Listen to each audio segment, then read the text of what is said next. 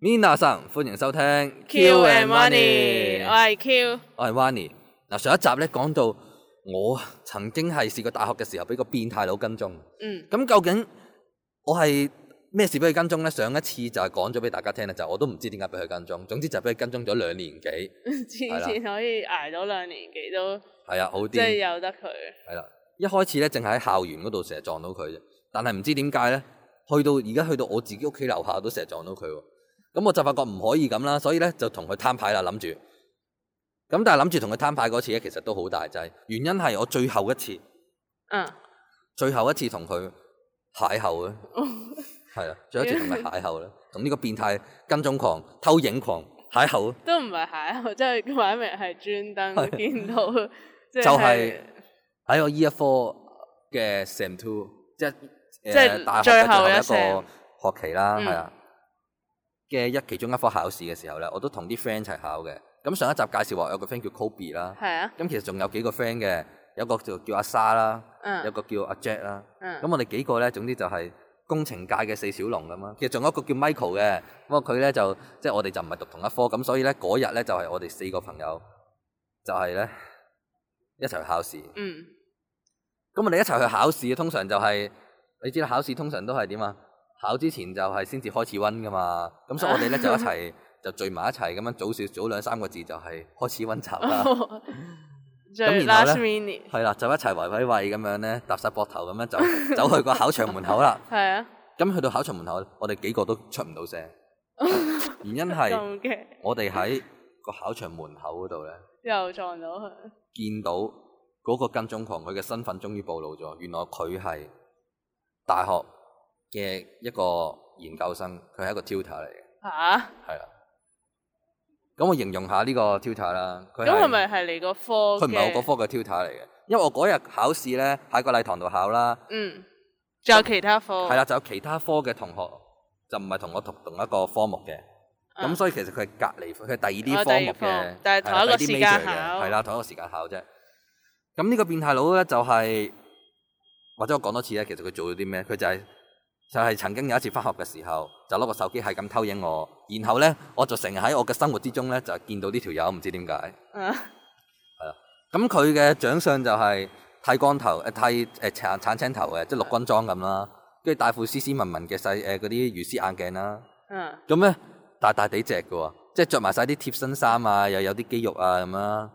跟住咧就誒、高高地啊，米米七 幾，米七幾近米八佢咁 形樣。容晒佢啲特徵，係啊，我哋幾個 friend 去到考場門口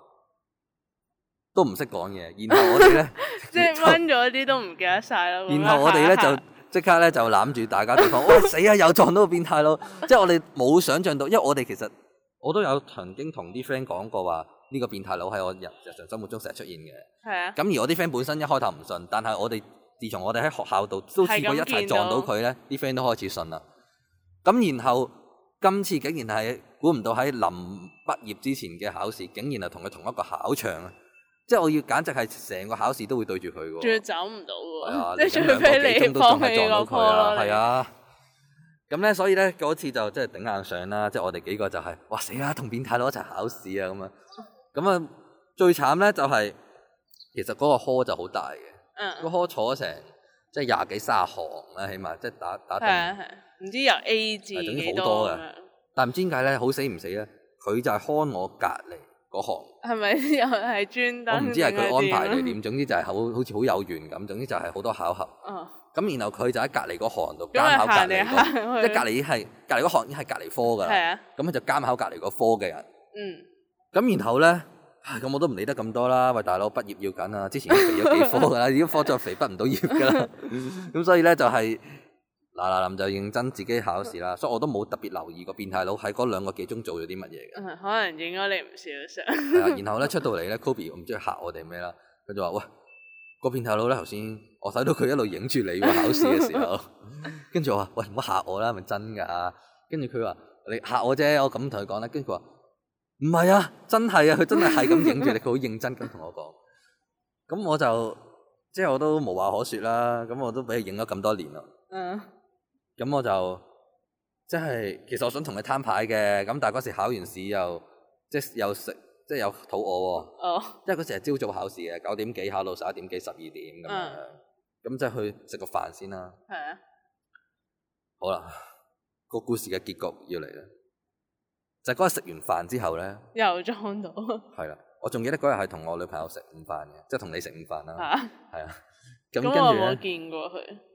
你有冇見過佢？我唔話俾你知啦。咁因為我唔想嚇到你，所以我咁耐以嚟都冇同你講呢件事嘅。其實嗰陣時，嗯，咁咧直到嗰日同你食完午飯之後咧，咁我又已經下晝係冇堂噶啦，然後你下晝咧又有其他嘢做喎，所以我就唔知會諗住翻屋企定係，總之就係離開學校咁噶啦。係啊，咁但係當我落到山腳嘅時候咧，即係差唔多去到個火車站嘅時候咧，嗯，又見到呢個變態佬，即係同一日嚟嘅喎，即係考完 final 嘅同一日因為 喎。佢都放過，即即係係佢已經經係監考完，監考嗰兩個幾鐘已經係對住佢，已經俾佢影咗唔少相噶啦。係啊，跟住去到山腳嘅時候又撞到佢咧，跟住我真係忍忍唔到，即係我直情咧係離遠咁樣衝埋去佢度，跟住又衝埋去度，跟住佢又走喎，佢又走，跟住 keep 住走 keep 住走咁啊，衝咗好遠。跟住之後咧，咁我又追佢唔到啦，因為佢又真係跑走咁啊嘛。哦咁然後我咧就即係我就係呆一呆咁樣企咗喺度。咁我企咗喺度咧，突然間咧，好驚啊！突然間後邊有人衝過嚟我度喎。即係啊我本身企咗喺度，跟住突然間我本身係發緊呆啊，突然間後邊有人衝過我度，嗯，跟住無啦啦拍咗我一下膊頭，佢話喂咁樣，跟住我擰住面一睇啦，原來就係嗰個變態咯，嚇啊佢點樣？佢竟然一炮係走咗再兜翻，即係佢跑走咗，跟住可能佢唔知點樣，總之你唔好講講佢唔好博估，總之就唔知佢點樣突然間翻返嚟啦。哦 我冇懷疑到佢突然間翻咗嚟，咁然後咧佢就係咁耐以嚟第一次。同你表白，同同同佢對話， 同佢攤牌，係啦。咁究竟咩事咧？嗰陣時，佢就話，佢就問咗一句説話，佢話，佢話，佢話，喂，佢佢跟住我第一次聽佢把聲啦，係誒、呃即係咁講咧，係好高音嘅。 嗯，佢把聲就係大概咁，喂，佢佢係咁樣嘅把聲大概係。佢話其實點解咧？點解點解你次次見到我都好似會追住我咁咧？即係佢咁問我喎。跟住咧，我就反而我話：哇，呢、個問題問得好好笑喎！係我問你點解我成日學校都會撞到你喎？跟住仲要我喺我自己住個區又撞到你喎。仲有最大問題就係問你，你記唔記得兩年前啊？就係翻學嗰陣時啊，你記唔記得你攞個手機影我？你影咩啊？咁喎即係我真係咁問佢啦。咁然後我覺得佢咧就係、有備而嚟嘅，即係佢諗咗個答案㗎啦已經。佢就佢係完全唔使諗就影你，我都冇影你。哦，你意思係咪即係我個手咧？我你係咪即係意思係我隻手好似拎住個手機，跟住打直咗個手機啊？佢話其實我平時用手機係咁用㗎。佢話我用手機就係咁用，所以我唔係影緊你啊！我我都有試過俾人話我影佢，其實我真係唔係影緊人㗎咁樣。嗯嗱咁，但我可能冇聽上一集嘅朋友咧，我就即係而家再試下講下係啦。啊，佢用手機嗰個所謂用手機正常個姿勢咧，好唔尋 常。即係我諗好少人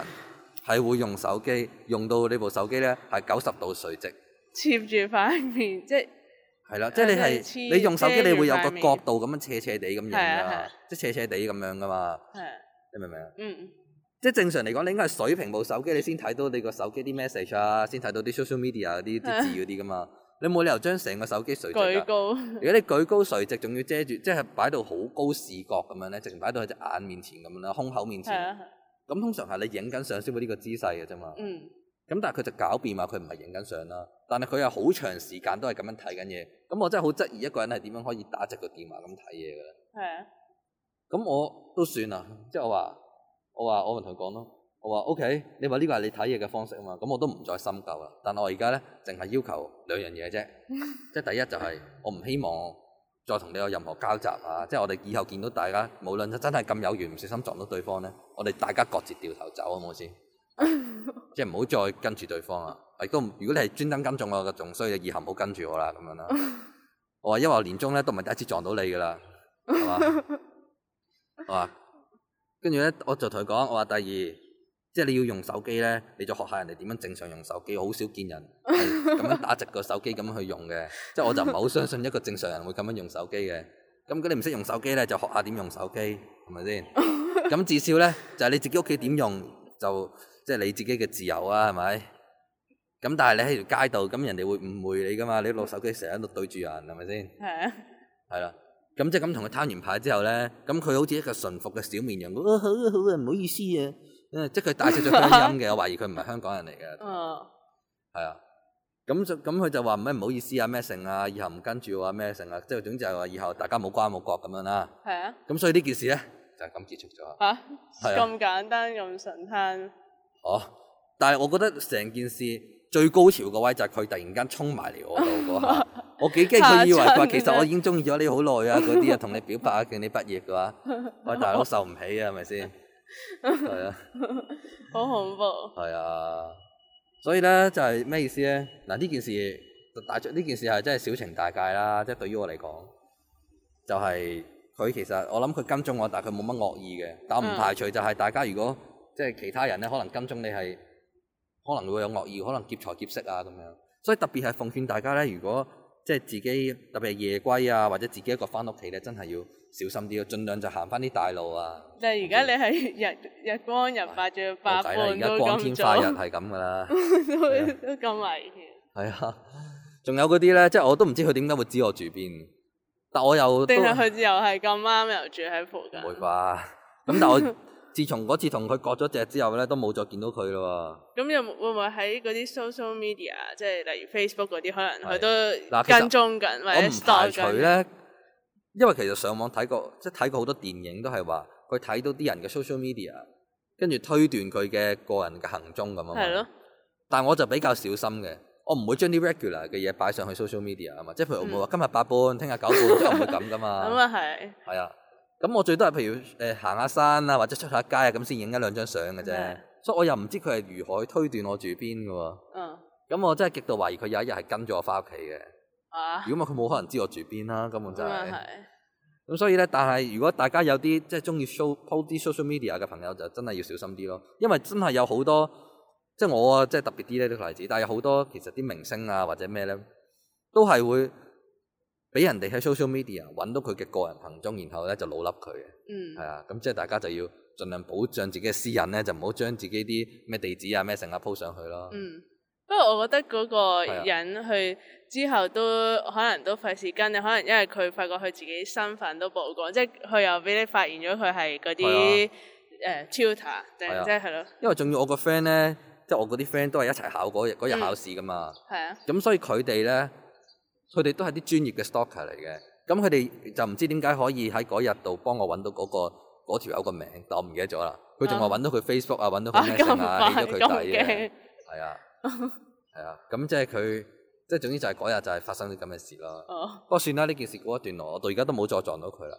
係咪㗎？會唔會而家喺後面又有出唔現會啩？係啊？啊咁但係唔 都幾驚嘅，驚真係冇乜嘢啫。俾佢影咯，係啊，咁比起即係譬如我見過好多就係嗰啲即係劫財劫色嗰啲仲恐怖啦。嗯，係啦，咁所以今日咧要帶俾大家嘅，除咗呢個咁即係咁咁荒唐嘅故事之外咧，就俾啲 tips 大家。第一就係 social media 就盡量 post 少啲涉及個人私隱嘅嘢。嗯，包括